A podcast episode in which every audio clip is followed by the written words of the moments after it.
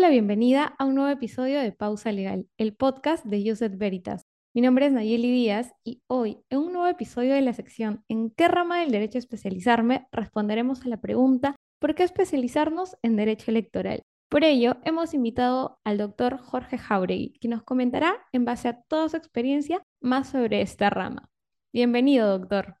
Muchas gracias por la invitación, muchas gracias a usted eh, y también a Yusuf Veritas y Pausa Legal por la gentileza de invitarme a participar. Encantado, a sus órdenes.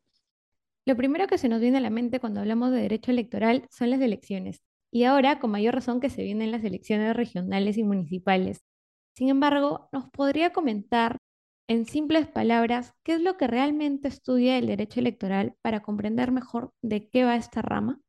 Correcto. El derecho electoral es una disciplina dentro del derecho que regula o estudia los principios que organizan el sistema de representación política y además el conjunto de instituciones que eh, forman parte del sistema de representación política. Entonces, ahí encontramos un universo interesante de instituciones, por ejemplo, como son los sistemas electorales, es decir, las reglas que permiten la transformación de los votos en escaños, pero también los modelos institucionales de los parlamentos. Es diferente un parlamento con un número acotado de escaños o un número de escaños que sea o que esté en relación a la cantidad de electores.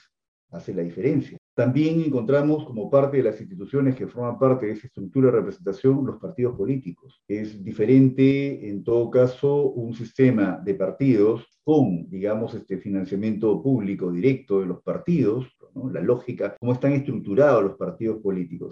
Es diferente un sistema de partidos políticos que un sistema de partidos políticos y movimientos, por ejemplo, en el caso peruano, que esto limita la capacidad de los partidos políticos para lograr organizaciones de base territorial nacional. Y esto tiene un, efecto. Pero también es importante el, el, estudio de los procesos electorales, que probablemente sea el ámbito más visible de la disciplina del derecho electoral, es decir, los principios que regulan y la estructura que debe tener un proceso electoral dentro de una lógica democrático-representativa, que hace que un proceso electoral garantice condiciones democráticas de competencia. La disciplina del derecho electoral nos permite entender que hay democracias electorales consolidadas, hay democracias representativas liberales consolidadas y hay también autocracias electorales. Entonces, la disciplina del derecho electoral, un poco para hacer un resumen apretado, es aquella disciplina que está interesada en el estudio, en el análisis de los principios que regulan los procesos electorales, que regulan el sistema de representación política en democracia y por ello el conjunto de instituciones que forman parte de esta estructura. Sistemas electorales, procesos electorales, que son conceptos distintos,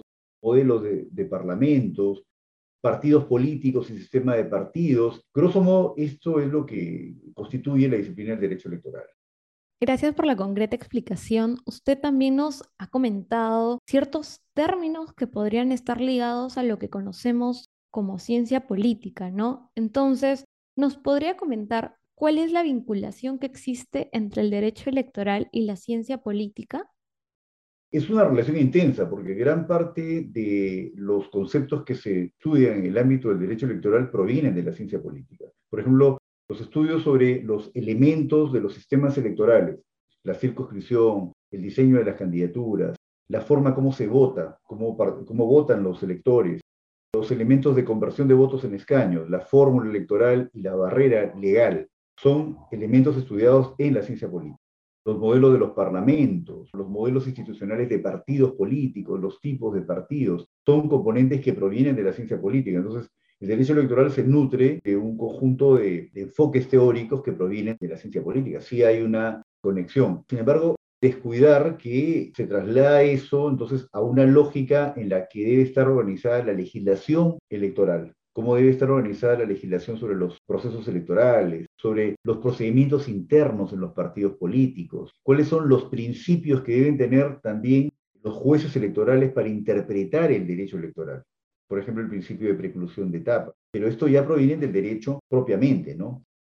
Claro, doctor, muchísimas gracias por su respuesta. Y ahora ya haciéndole una pregunta más personal y enfocada a su experiencia, ¿Por qué entre tantas ramas del derecho que existen decidió optar por el derecho electoral? Si nos podría comentar un poco.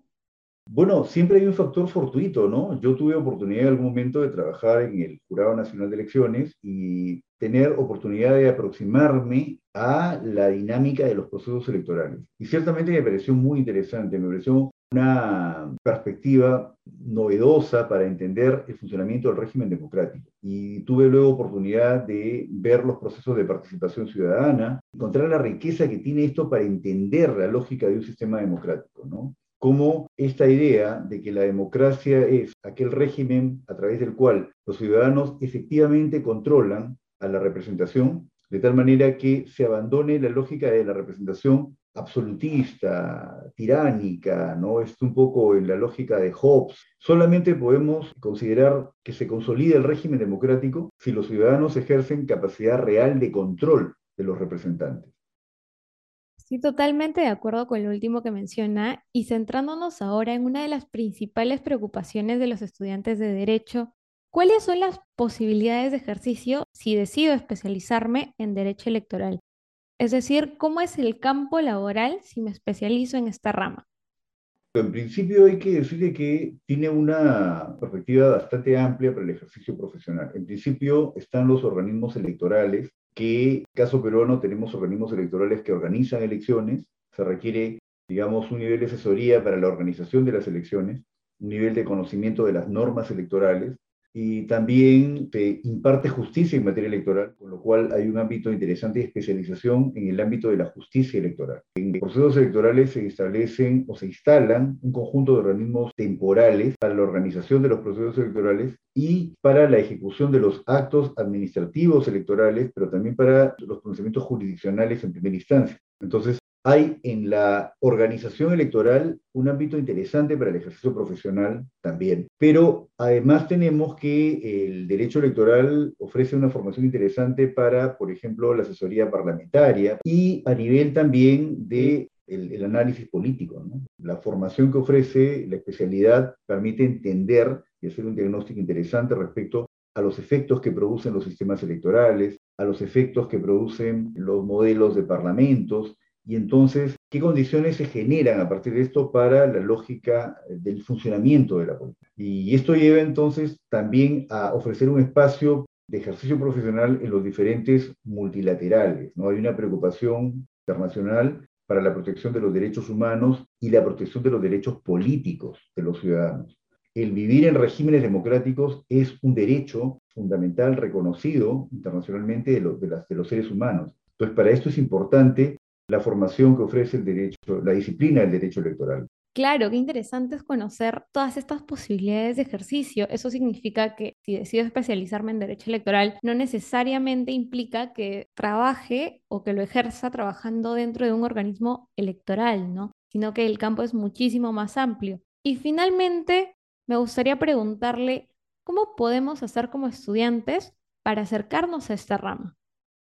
Yo creo que es interesante, en principio, la posibilidad de acercarse a los procesos electorales, ¿no? Es interesante interesarse en participar de las diferentes organizaciones de observación electoral que nos permiten tener un contacto con la disciplina. Eventualmente identificamos las elecciones básicamente como el sufragio, el ir a votar, pero en realidad esto que llamamos el proceso electoral como la jornada electoral es el acto al que se arriba después de, una, de un conjunto amplio de actos electorales que son muy importantes. La aprobación del padrón electoral, la elaboración del padrón electoral, cómo se elaboran los padrones electorales, qué características deben tener, qué elementos de seguridad tienen, cómo es que se produce, además, la organización de las diferentes circunstancias administrativas para la instalación de los organismos electorales temporales, los órganos electorales temporales, los jurados electorales especiales las oficinas descentralizadas de procesos electorales, cómo se realizan las elecciones internas, cómo se produce luego la inscripción de las candidaturas, qué mecanismos se dan ahí y cuáles son las características. Y finalmente se llega a este, al proceso electoral. Hay un conjunto de actos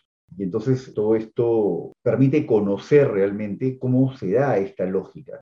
evidentemente hay que acercarnos a la literatura de los sistemas electorales y los sistemas de financiamiento de la política. Esos dos componentes son muy importantes para tener un gran marco teórico respecto a cómo funciona la legislación electoral. Si realmente la legislación electoral está bien, si no es posible mejorarla. La comprensión de los sistemas electorales y de los sistemas de financiamiento de la política, es decir, las reglas cómo se puede financiar la política legalmente y las formas como el Estado controla el cumplimiento de esas reglas. En el Perú tenemos que la OMPE, la Oficina Nacional de Procesos Electorales, tiene como función la supervisión de los fondos partidarios, el control del financiamiento de la política, así como la asignación del financiamiento público.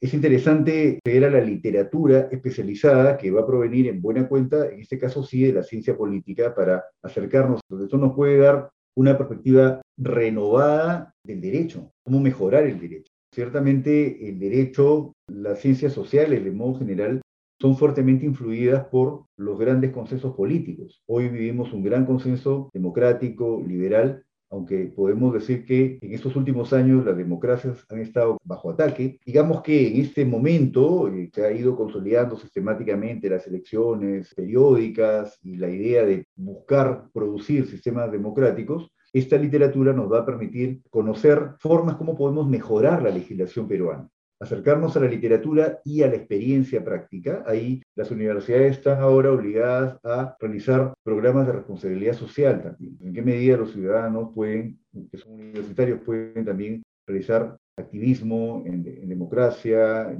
involucrarse con difundir información, conocer los procesos electorales, esto podría acercar de modo muy interesante a las personas al conocimiento de la disciplina del derecho electoral. Ha mencionado algo que me llamó la atención y es lo del activismo en democracia, sobre todo porque lo hemos podido evidenciar con mayor escala en pandemia, ¿no? Mediante las redes sociales, sobre todo. Páginas que te brindan educación electoral o que te informan sobre candidatos, candidatas, ¿no? Por supuesto. Muchísimas gracias por su participación en este episodio. Estoy segura que a más de una persona interesada en el derecho electoral le encantará esta entrevista, especialmente por sus valiosos consejos y recomendaciones. Bueno, en principio felicitarles por la iniciativa. Eh, me parece que es muy importante que se genere espacios de discusión, espacios para informarnos, para conversar sobre derecho. Es muy importante expresar en esto el compromiso democrático que tienen de generar espacios plurales para la discusión, conversación, informarnos. Y bueno, también impulsarles a que continúen ese esfuerzo porque ciertamente la forma como se puede consolidar democracias siempre es a través del activismo ciudadano y del compromiso de las personas, y en este caso de los profesionales del derecho, es una asociación vinculada a estudiantes de derecho, con el régimen democrático. Es importante ese activismo. Creo que una de las virtudes del derecho electoral que es importante destacar es que nos permite comprometernos con el régimen democrático, comprometernos con consolidar una sociedad libre y sociedad justa. Y probablemente esa sea una de las cosas importantes que eh, yo espero transmitirles ¿no? en esta oportunidad, que eso también es el derecho electoral, ese compromiso con, con la justicia, con una sociedad justa, una sociedad libre para todas las personas, no para un pequeño grupo. Entonces creo que eso es importante, creo que eso es importante trasladarles y felicitarles, impulsarles a que continúen ese esfuerzo que es muy bueno para la sociedad, para el país. Más aún en un momento como este, más aún. Felicitaciones y muchas gracias. Quedo encantado sus órdenes. Gracias por la invitación. Así es, excelente reflexión. Y muchísimas gracias a ustedes por acompañarnos en otro episodio de Pausa Legal. No olviden que nos encuentran en todas las plataformas de podcast, Instagram y YouTube como arroba pausa legal y si desean más contenido jurídico pueden encontrarnos en Facebook, Twitter, Instagram y LinkedIn como arroba. Nos vemos en un próximo episodio. Hasta pronto.